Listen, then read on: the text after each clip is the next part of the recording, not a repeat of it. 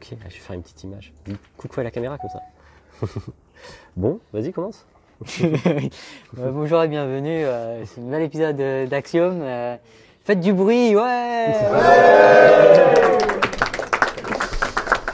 Donc euh, euh, pour cette session, on va faire une partie retour sur des paradoxes précédents. Est-ce que est-ce, est-ce qu'il y en a parmi vous qui n'ont jamais écouté Axiom Ah, intéressant. Cool.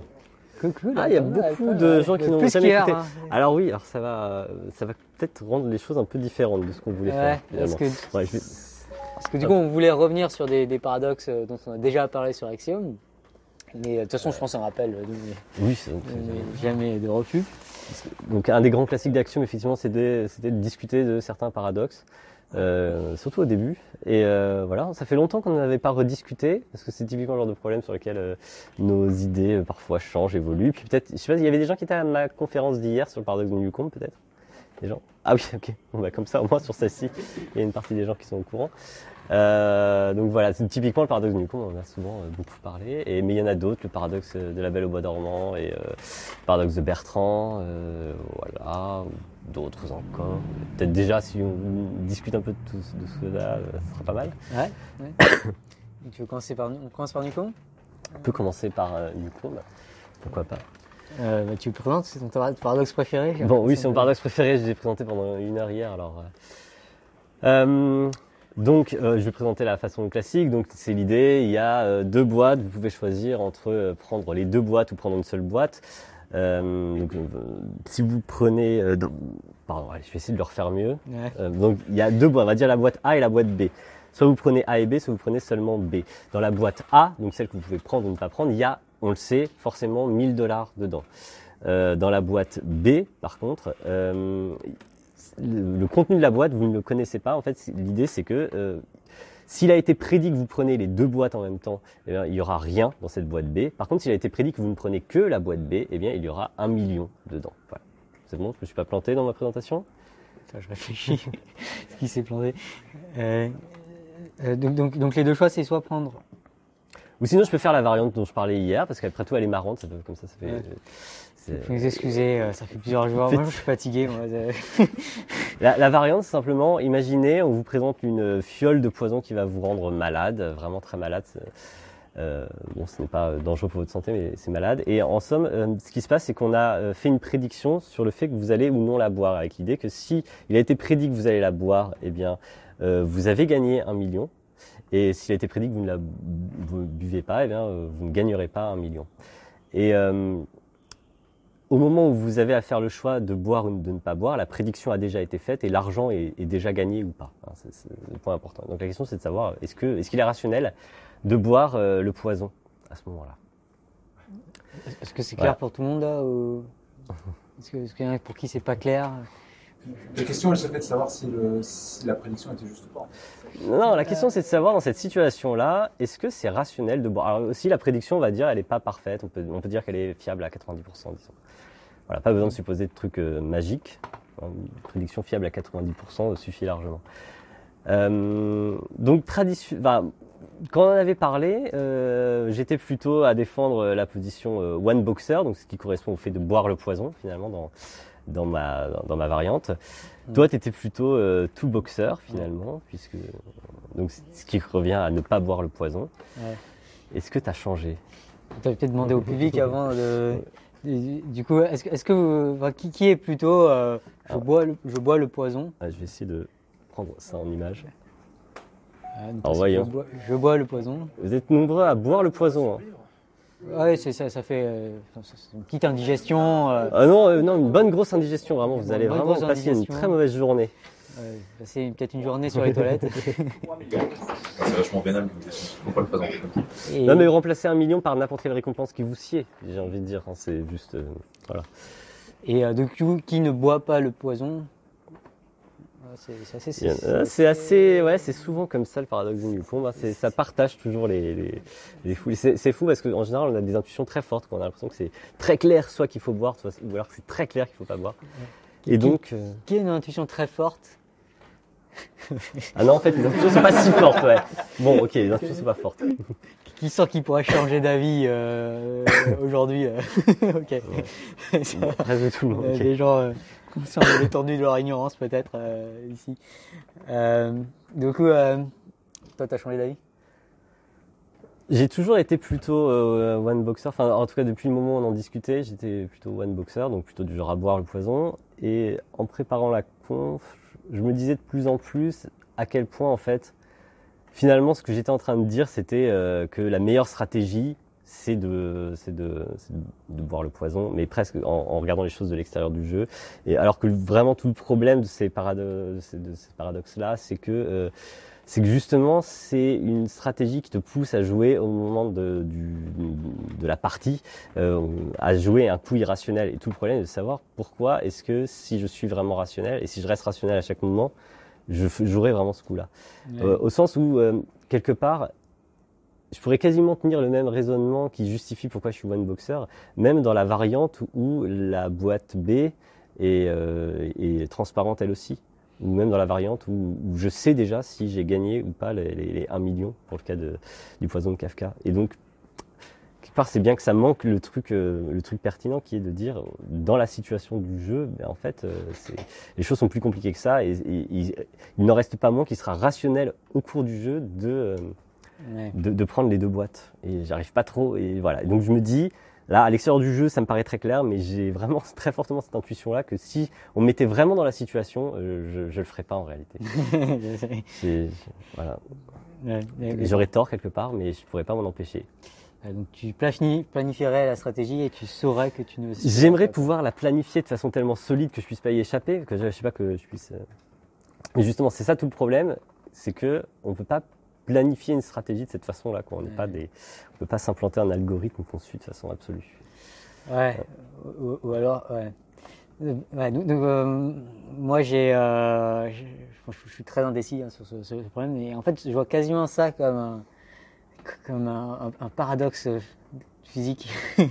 C'est-à-dire que la question, ça, ça revient quasiment à ce que, à quel point est-ce que, euh, enfin, on est, par- on fait partie de l'univers. Du coup, tout, tout, tout ce qu'on fait déjà est, déjà dans, dans cet univers. Et du coup, ça revient un peu à la question est-ce qu'on peut modifier notre, notre propre algorithme et quand est-ce qu'on peut le modifier? Est-ce qu'on peut le modifier avant qu'il y ait eu la prédiction? Hum. et surtout est-ce qu'on peut le modifier après qu'il y ait eu la prédiction? Hum. Et euh, voilà, j'ai une brisure de l'espace-temps, je sais pas trop passe. Mais tu le connais pas ton algorithme, c'est ça le truc? Moi, je, je peux pas savoir quel algorithme je suis en train de suivre quand je suis face, au- face Ouais, euh, ça, ouais. au choix en fait. Il y a- aussi ça. peux Pas, euh, Mais ouais. Alors, je, je pense aussi en pratique, je, ne boirai pas le, le- le poisson, le, le poison euh, en pratique. J'aimerais beaucoup faire, genre, on pourrait imaginer une expérience de psychologie, ce serait, tu fais deux groupes et euh, randomiser tout ça, et, euh, et tu, fais- à un groupe tu, tu demandes qu'est-ce qu'il ferait, et puis à l'autre groupe tu le mets vraiment en situation, Ouais. pour voir. euh, je pense que il- vraiment, ce serait, ça me paraît très, très clair qu'il y aura une différence euh, nette entre les, ce que les gens disent qu'ils feront en moyenne et ce que les gens font réellement en moyenne. S'ils mettent des, des one boxers en face de, de, de boîtes transparentes, voir si. Non, bah, dans une version normale. Parce qu'effectivement, face aux deux boîtes transparentes, là, c'est absurde, t'as l'impression. Ouais, Mais euh, ouais. est-ce que. euh, C'est c'est des réactions euh, dans le public. Petite remarque sur le fait Mm. de boire le poison, une fois que la prédiction est faite, on ne sait pas ce qui a été prédit. Mm. Euh, on est bien d'accord qu'une fois que la prédiction est faite, qu'on boive ou qu'on ne boive pas le poison, ça ne va rien changer à la, au résultat de l'expérience. Ouais. Par contre, il y a presque une forme euh, de superstition sur le fait de dire bon, bah, je vais quand même boire le poison. Euh, et voilà, c'est un peu comme si on augment- j'augmentais mes chances par une espèce de superstition de. voilà, je Ouais. bois quand même, euh, au cas où si la prédiction avait prédit que je le buvais. euh. ouais. Mais du coup, c'est un, un peu un peu tranchant parce que est-ce qu'on le boit parce qu'on sait qu'il y a une prédiction qui a dit qu'on allait le boire et du coup, c'est euh, une espèce de superstition dans ce cas de figure. C'est, je, je sais pas si tu avais raconté le, le problème du hitchhiker, euh, Si, si, oui, j'ai raconté celui-là aussi. Du, du autostoppeur de Parfit. Peut-être le raconter maintenant. euh, pour les auditeurs d'Axiom. Euh, j'ai l'impression que c'est plutôt toi l'expert puisque tu as fait la conférence euh, tout à l'heure, euh, hier-. Donc, Est-ce que tu pourrais la raconter Euh, ouais, donc je comparais ça. Enfin, c'est c'est pas une, c'est pas vraiment une situation à la Newcombe, mais c'est intéressant de réfléchir à ce cas-là. C'est l'idée d'un d'un autostoppeur qui est voilà abandonné sur le bord de la route et qui et, et c'est un agent parfaitement rationnel et égoïste. Et euh, il croise euh, un autre, un type qui vient en voiture et qui pourrait le sauver, mais c'est lui aussi un agent parfaitement rationnel et égoïste. Et donc euh, voilà, euh, dans leurs échanges, il faut que ce- ce- tout ça maximise l'utilité, euh, l'utilité. Sinon, ils vont pas, ils vont pas coopérer. Et donc le, le- le type demande, bah, t'es prêt à me payer pour me ramener euh, en ville pour que pour que je te sauve comme ça? Et il dit, bah oui, mais j'ai pas d'argent là pour te payer. Par contre, euh, par contre, si tu me ramènes, euh, je te donnerai 100 dollars une fois que, que, que je serai en ville. Et le problème, c'est que euh, si le, si le, si le type anticipe le fait que le type est rationnel, euh, il sait qu'une fois que le type sera sauvé, il aura plus de raison de payer pour être sauvé à ce moment-là. euh, donc, euh, le moment où il pourra le, où il sera en mesure de le payer, finalement, c'est un moment où, euh, où, il est, où il ne sera plus rationnel pour lui de le faire. Et donc, il peut anticiper le fait qu'il il va pas le faire. Et donc, le type repart avec sa voiture et dit, bah non, je vais pas te sauver. Du coup. Et, euh, c'est intéressant parce que euh, c'est vraiment, euh, ça illustre l'idée d'une une sorte de malédiction de la rationalité. C'est-à-dire qu'à ce moment-là, l'autostoppeur, il aimerait ne pas être rationnel. Ce qui va, ce qui va le perdre, c'est qu'en fait, il est parfaitement rationnel et en tout cas, et surtout le, type, le, conducteur, sait qu'il va agir toujours de façon parfaitement rationnelle. Et donc, ça veut dire qu'au moment où il sera revenu en ville, il va pas le payer. Et euh, voilà, la meilleure stratégie pour lui dans ce, dans, dans ce jeu-là, c'est évidemment d'être ramené en ville et de donner l'argent. C'est évident, mais le problème, c'est que étant rationnel, c'est une stratégie qu'il ne va pas suivre, qu'il ne, peut pas suivre, parce que ça revient à jouer à un moment donné dans la partie un coup qui, qui n'est pas optimal, qui est euh, clairement, euh, voilà, c'est donner de l'argent euh, gratuitement alors que le service pour lequel il le donne a, a déjà été rendu. Et euh, ouais, Ah Ouais, c'est ultra perturbant. hein, c'est c'est ultra perturbant de, de dire que si on sait ce qu'on fera en tant qu'agent rationnel dans le futur, bah ça, ça nous ferme quasiment des portes sur euh, ce qui nous est donné de faire euh, à l'instant présent. Hum. Et euh, oui, Ah oui, enfin, moi, j'avais déjà fait la remarque, mais j'ai vraiment l'impression qu'il y a le paradoxe, il apparaît quand le problème, il considère dans une certaine mesure que notre comportement peut être déterminé, peut être prédictible. En même temps, on nous présente un choix total. Quel est le choix rationnel que nous ferons? Et du coup, j'ai l'impression que même si, ok, on admet que le comportement n'est pas à 100% déterminé, si on peut faire des prédictions à 90%, ça veut quand même dire que dans une certaine mesure, le choix qu'on va faire, il est déterminé à 90%. Mais du coup, on n'a pas, on peut pas faire un choix rationnel total. J'ai l'impression qu'il y a une proportionnée un peu entre les deux. Et enfin ouais, voilà, je pense que c'est le, le problème n'a pas de sens si on considère que le libre arbitre n'existe pas.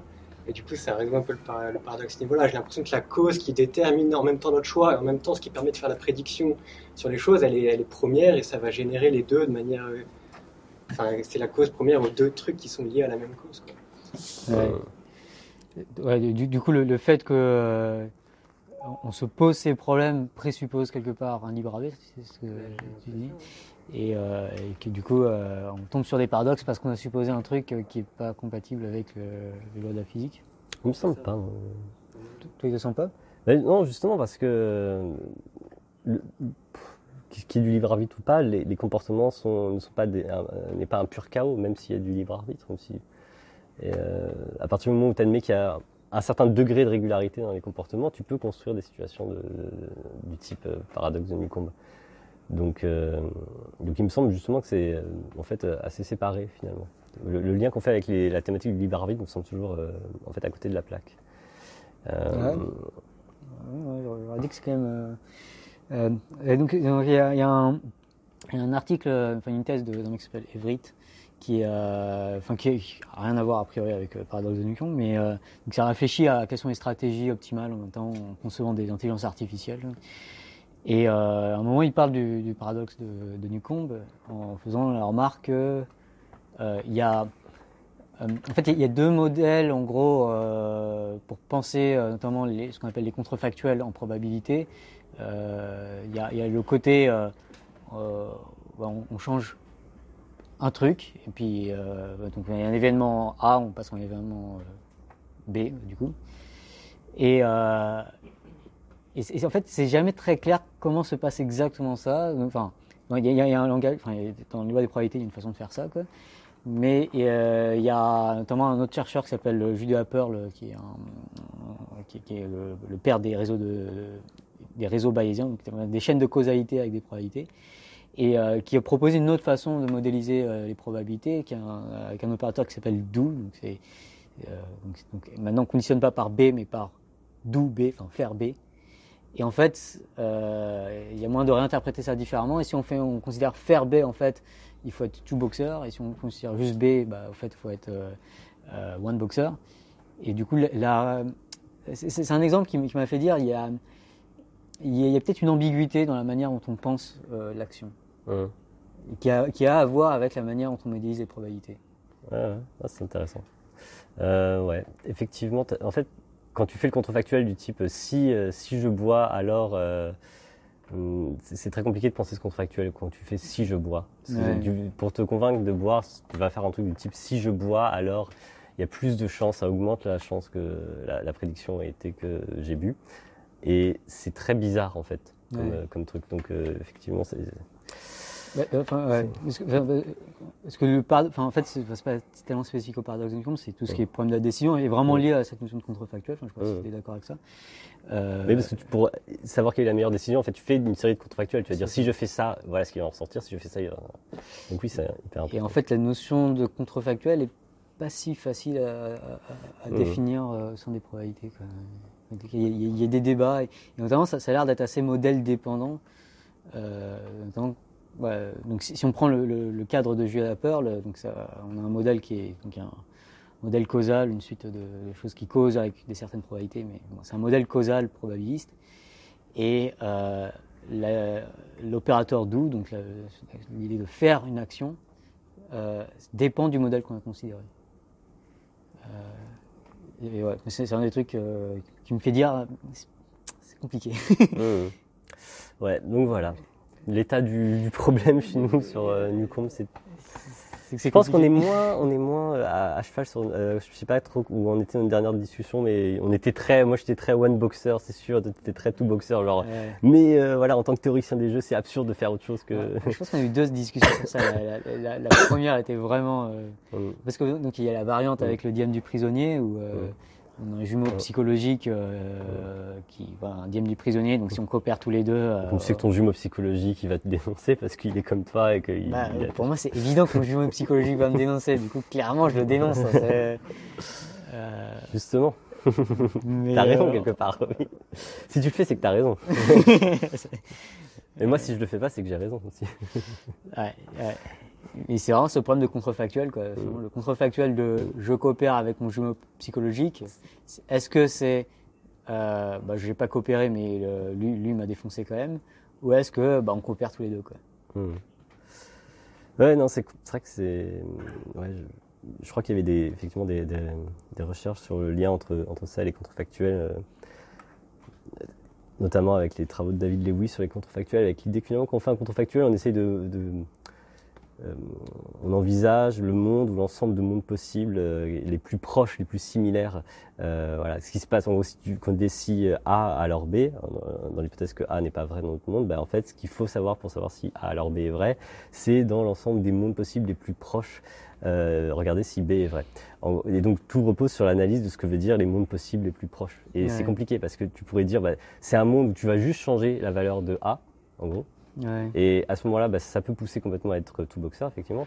Ou alors, ça peut être un monde où tu vas envisager euh, toute une histoire qui aboutit à A. À ce Ouais. moment-là, ça peut être différent parce que euh, l'histoire qui va aboutir à A, bah, ça va être une histoire dans laquelle la prédiction a été que A. En tout cas, il y a plus de mondes dans lesquels ça va être ça.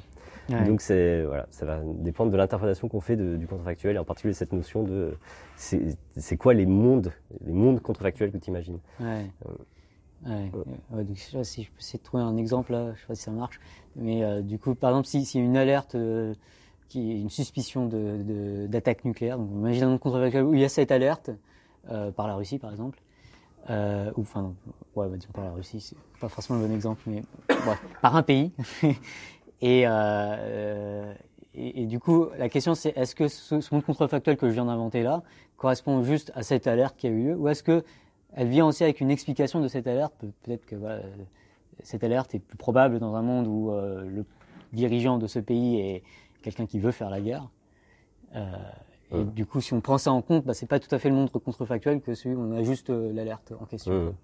Effectivement, ça paraît, ça paraît un peu rudimentaire de simplement changer la valeur du truc. T'as bien l'impression que quand tu fais un contrefactuel, en fait, tu cherches un peu plus, quoi. Tu cherches à, à- à imaginer un monde dans lequel euh, cet événement-là, il était probable qu'il se produise, en fait. Ouais.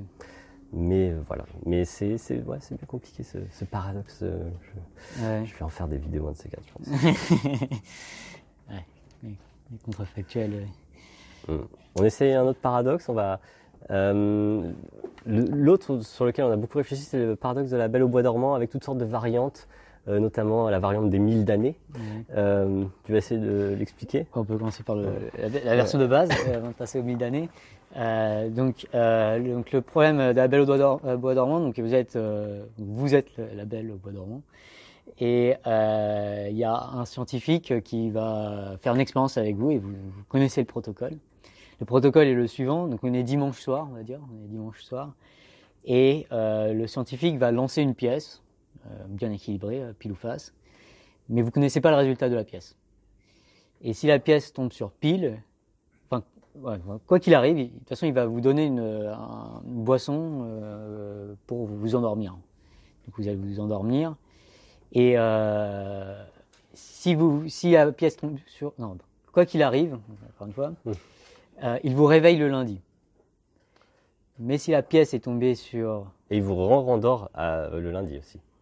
Quoi qu'il arrive aussi, il vous rendort le, lundi. Euh, et, mais si la pièce était tombée sur, on va dire pile, ça, si c'est pile, il vous réveille aussi le mardi. Et le mardi, du coup, vous vous réveillez et euh, vous vous rendormez aussi euh, le, mardi. Si, si, t'es tombé sur face, il ne vous réveille pas le mardi. Du coup, le mardi, vous ne vous réveillez pas. Et puis, bon, bah, vous dormez mardi, mar- enfin, de toute façon, mardi soir, vous dormez, quoi qu'il arrive, et puis bon, après, on, après, on s'en fout un peu, quand même. L'idée, c'est au premier réveil, enfin voilà, vous, enfin, je vais pas dire au premier réveil en fait, non. Simplement, voilà, vous avez l'expérience subjective de vous réveiller. Quelle est la probabilité que la pièce soit tombée sur pile? C'est ça la, la C'est ça, question. la question. Quand vous, avez, vous vous réveillez, quelle est la probabilité que la pièce soit tombée sur pile? Est-ce qu'il y a des réponses comme ça dans, dans la salle? Dans tous les cas, si c'est pile ou face, de toute façon, on se fait réveiller déjà une première fois. ouais, De toute façon, on se fait réveiller le lundi, Voilà, quoi qu'il arrive. quoi qu'il arrive. Si c'est pile, on se fait aussi réveiller le mardi. La question c'est, on se réveille, euh, on nous demande quelle est la probabilité que la pièce soit tombée sur pile. Avant qu'on nous annonce le jour. On nous Oui, voilà, jamais- on se réveille, on ne sait pas jour. quel jour c'est. C'est ça le, connaît pas la le jour. Et donc, Il, il se passe quoi déjà si on tombe sur face? Eh ben, on est réveillé juste une fois en gros, et après c'est l'expérience est terminée. euh, je sais pas, on, Euh, mercredi, tout le monde se réveille et mercredi, on est, voilà. On se réveille un lundi ou c'est pas? Bon, on se réveille plus tard et on- ailleurs. Enfin, en gros, voilà. les- non, on ne sait pas quel jour il est. On se s'intéresse aux réveille- deux réveils. Il y, a, il y a un réveil dans une salle bien Un particulière. réveil de nuit, pas forcément une. Donc, Ouais, le le réveil après l'expérience, on va dire, il est totalement différent. On vous dit immédiatement, voilà, euh, c'est fini. Euh, L'important, c'est- l'idée qu'il va y avoir deux réveils qui sont euh, subjectivement indiscernables dans le cas où c'est pile. Dans le cas où c'est pile, on va se réveiller lundi et mardi, mais les deux expériences de réveil sont subjectivement indiscernables. Ah oui, on est obligé de dire un truc encore. Quoi, on a oublié quoi? Le lundi soir, on vous donne une euh, potion qui vous fait oublier que vous êtes réveillé. Ah, mais oui c'est tellement évident. C'est tellement évident que j'ai oublié ce truc-là. C'est- comme ce matin, je fais un truc sur la prise efficace et sur la cécité, j'ai oublié de dire que, enfin, je parlais d'une maladie et j'ai oublié de dire qu'elle causait la cécité. Oui. évidemment. Oui, voilà. Le, lundi soir, quand vous, vous buvez, vous fait oublier. Donc, si, quand vous vous réveillez le mardi, si- au, cas, au, cas où, au cas où c'est tombé sur pile, quand vous vous réveillez le mardi, vous n'avez pas le souvenir d'avoir été réveillé le lundi. Voilà. D'où la difficulté de, de, de l'exercice. voilà. Maintenant qu'on a pas merdé le bon. truc. Alors voilà, il y a beaucoup, on a envie de répondre un sur deux pour la raison toute simple qu'il y a une chance sur deux qu'une pièce tombe sur pile. Voilà, c'est tout. Parce qu'il y a des réponses différentes dans la salle. 2 sur 3. Ouais. Mais sur Quand trois on tape sur peut- pile, on, se- on se réveille deux jours, alors que quand on tape sur face, on se réveille qu'un seul jour. Voilà. Voilà. Donc c'est l'autre raisonnement. On se dit il y a deux fois plus de réveils quand c'est pile. Donc si Et- vous allez sur Wikipédia, euh, sur la page de ce, de ce problème, c'est une page controversée, euh, c'est encore pire Une que page, Trump C'est une tout guerre d'édition terrible. Et euh, il y, a, il y a deux clans, il y a deux réponses, euh, donc euh, le- un demi ou deux tiers. Euh, donc les appelle les, les demistes et les, les tiéristes, ou les deux tiéristes. hein. Vous avez participé à cette guerre d'édition Pas du tout. Non, pas du tout. Non, non. Ouais, d'accord. Et, euh, Et- et- et c'est- ça va, enfin vraiment, c'est, ça. du coup, toi, c'est quoi ta réponse? Ben, alors, dans, dans notre discussion, on avait introduit une variante que j'avais entendue. euh, c'est quelqu'un qui me l'avait raconté. Je sais plus maintenant. Je, je crois que quelqu'un m'avait donné la source parce que ça a été publié. Exactement. Alors, j'avais une variante qui, qui permettait d'insister sur le côté très bizarre de la réponse euh, Ouais. de tiers. Euh, L'idée, c'était de, de dire, euh, imaginez que euh, Dieu arrive et qu'il nous explique, voilà, euh, j'ai négocié, vous allez quasi tous au paradis. Bon, la- le monde va se terminer ce soir. euh, on va tous vous endormir ce soir et voilà, c'est fini. Et euh, tout le monde va au paradis, sauf, euh, disons, euh, un million de personnes. Voilà, tiré totalement au hasard, ça n'a rien à voir avec vos actions. Donc euh, c'est cool. Voilà. Tout le monde va au paradis, sauf un million de personnes. On est euh, 7-8 milliards. Donc bon, euh, en gros, vous pouvez tenir pour acquis que vous allez au paradis. Il n'y a, pas trop de doute. Même disons même, sauf 1000 personnes. Voilà, 1000 personnes sur 7 milliards. Voilà, million contre quoi. moins que vous euh, perdiez le loto. je crois que ça va être mieux de prendre juste 1000 personnes, ça va être long aussi. Mais donc on va dire, voilà, il y a juste 1000 d'années Ouais. qui vont être tirées totalement au hasard. Et maintenant, euh, ce qui va se passer, alors, juste pour pur plaisir de inventer une situation bizarre, euh, ce qui va se passer, c'est donc, euh, on, on va prendre les, les, les 1000 d'années et on va les mettre dans. Demain, on va réveiller les 1000 d'années dans une chambre, comme ça. Et on va prendre aussi une personne sauvée et on va la réveiller avec elle, parmi elles. Et ils vont passer tous ensemble une journée, euh, voilà, euh, je sais pas, dans, cette salle. Ils vont, se, réveiller. Donc il y aura les 1000 d'années et il y aura une personne sauvée. Elles vont, voilà, elles vont passer la journée. Et le soir, on va, euh, faire boire une potion aux, 1000 d'années pour qu'ils oublient cette journée. Et on va envoyer la personne sauvée euh, au paradis. Voilà. Et puis le lendemain, on va recommencer avec une autre personne sauvée. Et on va commen- recommencer comme ça euh, pour chaque personne sauvée. Donc on va recommencer en gros 7 milliards de fois. Et la question est, euh, quand vous vous réveillez, donc quelque part à ce moment-là, vous savez qu'à un moment donné, vo- votre, prochain réveil finalement, dans tous les cas, ça va être un, un réveil où vous allez être au milieu de 1000 personnes. Et vous savez que euh, parmi les mille et une personnes qu'il y a, il y a 1000 d'années. Euh, vous le savez déjà. Et la question c'est, au moment où vous vous réveillez, comme ça au milieu de, de, de 1000 personnes, est-ce que, est-ce que vous pensez que vous, que vous êtes euh, la personne qui est sauvée parmi ces mille et une personnes ou est-ce que vous pensez que, que vous faites partie des mille d'années Il faut déprimer. Et du coup, il y a un équivalent avec les demistes et les. euh, Oui, c'est équivalent. En gros, si vous êtes demiste, euh, On dit qu'on est sauvé. voilà, vous dites que vous êtes sauvé, c'est bon. aussi, ouais. Mais du coup, ah, si tout le monde est demiste, parce que c'est vraiment la position rationnelle, ça veut dire qu'à chaque fois, les gens se réveillent et tout le monde est persuadé d'être sauvé. À chaque fois. ouais. Euh, voilà. Donc, et, et si vous êtes tiriste, ben, quand vous vous réveillez, vous êtes plutôt déprimé. hein. Et, et c'est vrai que ça paraît un peu intuitif. Vous vous réveillez, vous dites il y a 1000 personnes. On est 1001 là. Il y a 1000 personnes qui sont damnées. Bon bah ça paraît mal parti quoi. Ouais. Et j'avoue voilà, cette variante là me donne envie d'être tiriste, mais euh, j'arrive Ah, pas. ça augmente ta créance à J'avoue, c'est ça c'est- cette, cette variante-là rend vraiment le fait d'être tiriste extrêmement contre-intuitif, je trouve. D'être- oui, pardon, d'être demiste, euh, extrêmement contre-intuitif. Ouais. Euh, ouais, normalement, elle me conforte. Est-ce que là-dedans, tu peux pas juste dire je suspends mon jugement parce que j'ai pas de manière de savoir? Bah, ça revient toujours à, à faire une sorte de... Ça revient à dire qu'il y a une chance sur deux que je sois sauvé. Et pour le coup, je pense que non. Je pense que dans tous les cas, euh, soit la bonne réponse, c'est qu'il y a quasi aucune chance qu'on soit sauvé. euh, au sens où il y a une chance sur mille que d'être sauvé. Ou alors la, la réponse correcte, ce serait que... euh, On pourrait rajouter une, une autre variante encore. C'est, euh, on prend toujours le même problème. Et euh, lorsqu'on se réveille et qu'on est à 1001, quoi, Ouais. On, nous, on nous offre une option. euh, Une option, ouais, c'est ça. C'est-à-dire, euh, soit, soit on reste tel quel. en euh, c'est on- bon.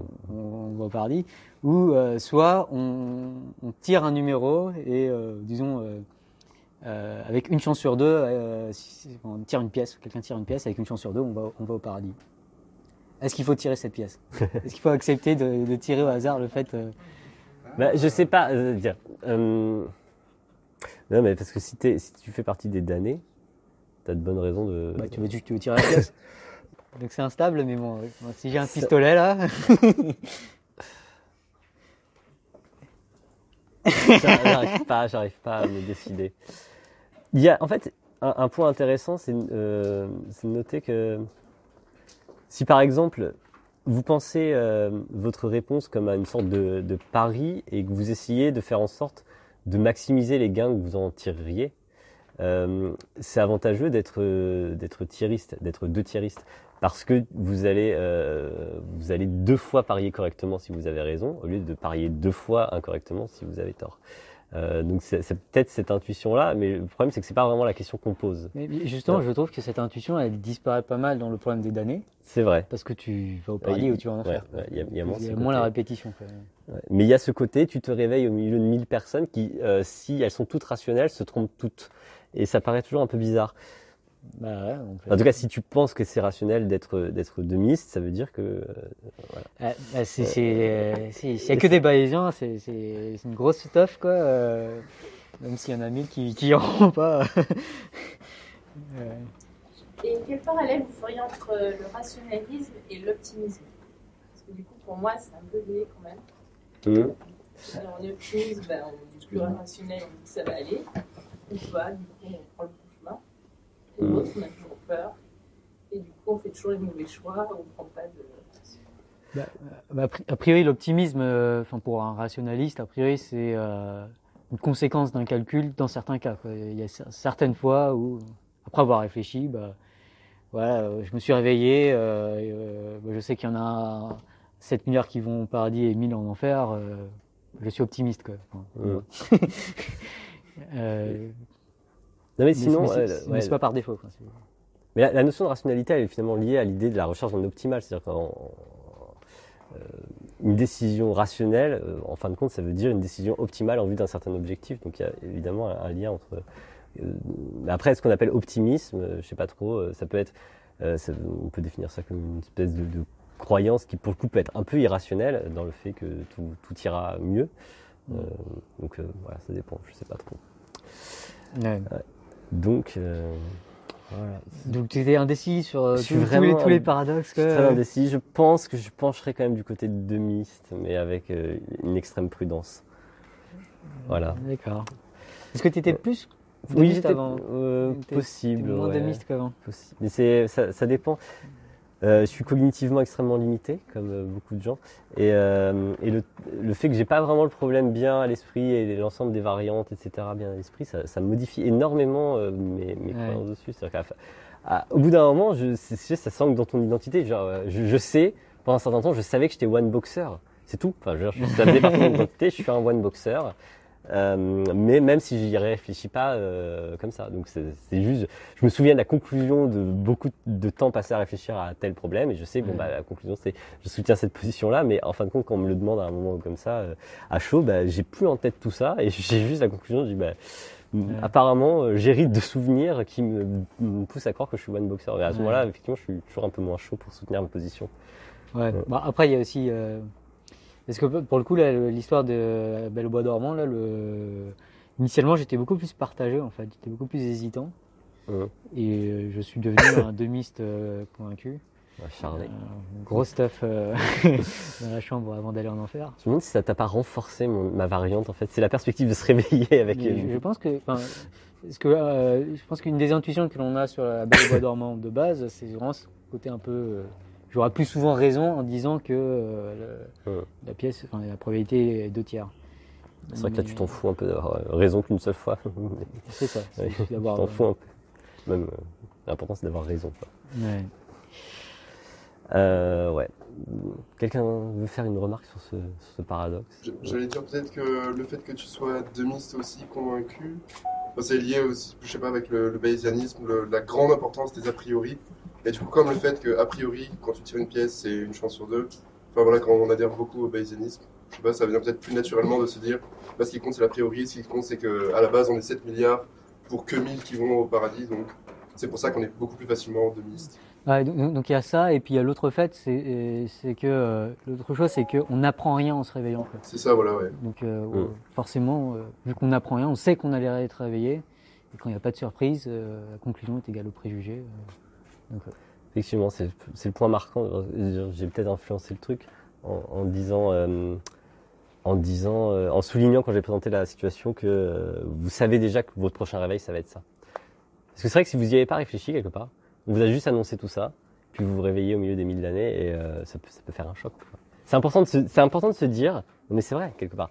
C'est très important, si vous voulez euh, soutenir cette intuition-là, quelque part, de vraiment se dire, OK, là, j'ai appris quelque chose, c'est que mon prochain réveil, ça va être en tant que, enfin, dans cette chambre où il y aura 1000 personnes d'années. Mais ça ne doit pas changer ma crédence, puisque voilà, je le sais déjà. Ouais.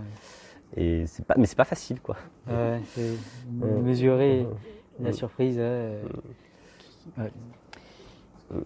Est-ce qu'il y a d'autres remarques Sinon, on va bientôt devoir conclure. Ouais, on va bientôt. Parce qu'il y en a qui doivent prendre un train, Atrocement court. qui vont nous abandonner euh, Ça ne trop ressemble pas à un axiome, mais. Euh, ouais, on va pas avoir le temps de faire un autre paradoxe. ça va Ouais. être- Enfin, moi, c'était pour revenir sur euh, l'autre euh, paradoxe là, de l'autostoppeur. Parce que moi, j'avais l'intuition, il y a peut-être une dimension que j'ai pas eue, mais je le résous facilement en me disant que l'autostoppeur euh, va pouvoir payer parce qu'il va moins risquer de se faire casser la gueule. Donc, au global, c'est plus rationnel de, de payer quand même. Et du coup, je comprends pas trop quand Ouais. vous dites euh, il est rationnel et individualiste et tout. Et donc, il est rationnel, mais il est rationnel que quand il regarde un seul de, une seule de ses actions. Alors que s'il était vraiment rationnel, il regarderait l'ensemble de ses actions. Alors oui, mais après, je pense que le- l'ex- l'expérience de pensée, c'était vraiment, il n'y a, pas- il y a pas de répercussions après à ne pas Ouais. euh, payer. Quoi. Ça. Oui, c'est évidemment euh, très schématique, mais c'est l'idée. Euh, dans, dans ma confilière, je prends un autre exemple parce que je pense que c'est- très fréquent en fait ce genre de situation où euh, on est euh, maudit par sa rationalité d'une certaine façon. Et je prenais l'exemple d'un épisode de Breaking Bad où en gros Walter White a capturé un type qui euh, et euh, il a capturé Crazy Eight un- un- et il sait que Crazy Eight si, Spoiler, spoiler. euh, oui, je vais spoiler un épisode, je suis désolé, c'est la première saison, voilà. Vous devriez tous l'avoir déjà vu. Et, euh, et euh, du coup, euh, en gros, il sait très bien que s'il libère Crazy Eight, Crazy Eight va chercher à le tuer. Et pendant tout l'épisode, Crazy Eight c'est de lui expliquer mais non, mais non, je, je vais pas faire ça. Je, non, Ah, je t'assure, je vais, euh, je vais essayer de t'aider, de- je, je vais payer pour ton traitement pour le cancer, etc. Euh, et quelque part, je pense qu'il y a une, il y a une sincérité là-dedans, c'est-à-dire que objectivement, s'il pouvait se forcer à le faire, euh, et, et s'il pouvait vraiment euh, euh, annuler sa rationalité qui, qui va finalement le pousser, si s'il était libre, à essayer de tuer Walter White plutôt, bah, il- à ce moment-là, ce serait rationnel pour lui d'a- d'arriver à faire ça. Et, euh, et, et bon, euh, Walter White ne se laisse pas, euh, voilà, à chaque fois il se dit mais non, bah, si je te libère, tu vas chercher à me tuer, je le sais très bien, et donc tant pis pour toi, et voilà. Et, euh, c'est c'est un exemple de cas où, euh, où finalement le fait que tu puisses anticiper que l'agent est rationnel, mais je parle même pas hyper rationnel, c'est juste bon bah c'est, il aura de bonnes raisons d'essayer de me tuer après, il peut faire ce qu'il veut. Le fait est que euh, il peut pas faire en sorte de ne pas être sensible à ces bonnes raisons. Et donc euh, Ouais, pas faire de promesses. Enfin, ces promesses ne peuvent pas être crédibles. Quoi. Voilà, tu peux, Il tu peux pas promettre que tu ne seras pas rationnel. C'est même si c'est rationnellement euh, une promesse que tu euh, voudrais vraiment tenir quelque part à ce Ouais, moment-là, mais euh, c'est Mais, mais même, mais, même- excuse-moi. Mais même, en fait, si tu es sincère, c'est qu'après coup, il faut te dire qu'il n'y a rien, plus rien qui t'oblige à donner cet argent. Ouais. À part peut-être effectivement une conscience, euh, machin, de dire des principes. Ouais. Mais rationnellement, tu donnerais pas comme ça. Est-ce que tu donnerais là maintenant plus de 100 euros? Enfin, Je pense pas. Enfin, j'aimerais bien. Je, je ne pense pas. C'est-à-dire qu'il n'y a rien qui t'oblige à le faire. Il y a un peu l'idée qui, est- qui est amusante, c'est Mais voilà, mais dans les faits, c'est pour ça qu'il Mm. parlait de quelqu'un qui était. euh, Oui, effectivement, il y aurait toute la dimension euh, morale, de gratitude, etc. Et c'est intéressant de se dire, quelque part, la morale, c'est- une façon d'arriver à, à implémenter dans des individus euh, qui sont quand même à, à la base plutôt soucieux de leur intérêt, des, des- des comportements euh, coopératifs, sachant que finalement, une stratégie coopérative qui est effectivement bénéfique, elle, elle- elle exige euh, de temps en temps des, des comportements qui sont finalement irrationnels, euh, au sens en tout cas qui ne maximisent pas l'intérêt de l'individu. Et euh, voilà, c'est souvent comme ça qu'on va essayer de, je sais pas, de faire une promesse, de s'engager formellement, et l'idée de, on n'a qu'une parole, etc., pour justement réussir un petit peu à, à convaincre autrui qu'on est capable de faire une action irrationnelle à un moment, parce qu'il y a des situations dans lesquelles c'est super important d'arriver à convaincre autrui qu'on va faire une action irrationnelle. Et c'est vrai, ouais. Ça ça m'est pensé à la blockchain. hein, euh, Le lien est évident, bien sûr, pour tout le monde. Euh, explicite quand même. Ouais, je vais expliquer un petit peu quand même. Euh, où euh, notamment il y a des formes de, il y a- cette idée en fait on peut, donc la blockchain c'est une, base de données décentralisée sur, sur Internet. Et il y a l'idée que on peut écrire n'importe quoi sur cette blockchain et on peut écrire notamment du code qui va être exécuté potentiellement plus tard. Et du coup c'est c'est intéressant parce que par exemple tu peux, tu peux dire bah, je vais parier avec toi. Mais euh, bon, on parie de, de quelque chose. Quoi. Euh, et euh, on, a les- on sait qu'on va avoir le résultat, mais le truc c'est que dès que j'ai les résultats, peut-être que si on a parié un milliard de dollars, peut-être que je peux fuir, puis de, Ouais. comme ça je n'ai pas à tenir ma promesse. Alors que ce que permet de faire aujourd'hui, notamment enfin, certaines blockchains, c'est de mettre en ligne un code. Et euh, comme c'est pas nous qui allons l'exécuter, ce sont, il sera forcément exécuté. Mmh. Et du coup, c'est une façon Ah mais d'implémenter c'est- génial. Bah ouais, bah, c'est exactement ce qu'il aurait dû faire le mec quelque Ah part. c'est clair. Il aurait voilà, s'il avait la blockchain. ça aurait résolu le problème de l'autostopper. C'est Bah, c'est merveilleux. La blockchain résout l'autostopper. Ouais. euh, Mais c'est génial, ça, quelque part. Euh, bon, on va devoir s'arrêter là, je suis désolé. J'ai un train à prendre. Et- Il nous laisse. il Voilà. nous laisse. Ben, on continue si tu veux. en tout cas, moi, je vais vraiment devoir partir parce que sinon, je vais louper mon train. Ouais. Et j'en serai fort mari. Mais Merci beaucoup. Voilà, ben, merci beaucoup.